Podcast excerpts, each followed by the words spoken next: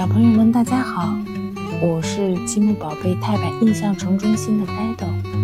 今天送给大家的故事名字叫做《猪妈妈的生日礼物》。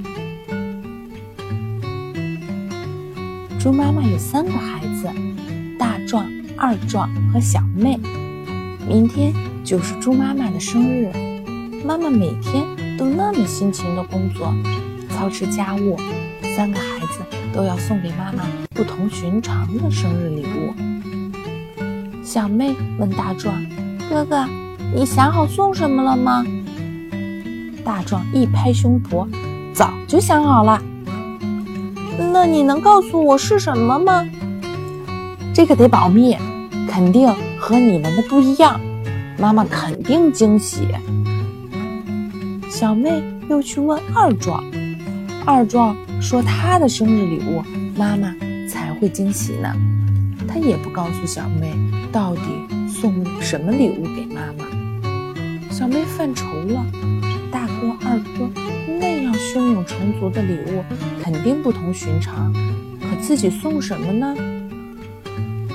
第二天，妈妈工作去了，大壮劈了一堆木材，这就是他送给妈妈的生日礼物。”二壮洗了一堆脏衣服，只有小妹没有动静。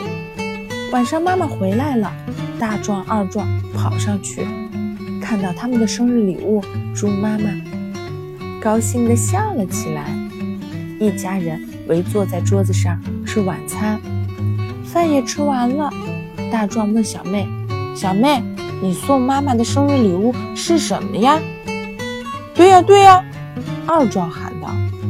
小妹笑了一下，跑回屋子，拿出了一个小纸盒，外面糊得花花绿绿，上面留着一个小口。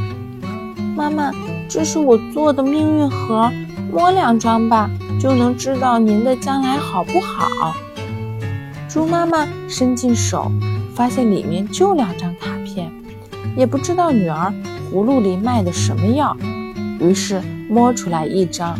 只见上面写着：“您会越活越年轻，越来越漂亮。”猪妈妈笑了。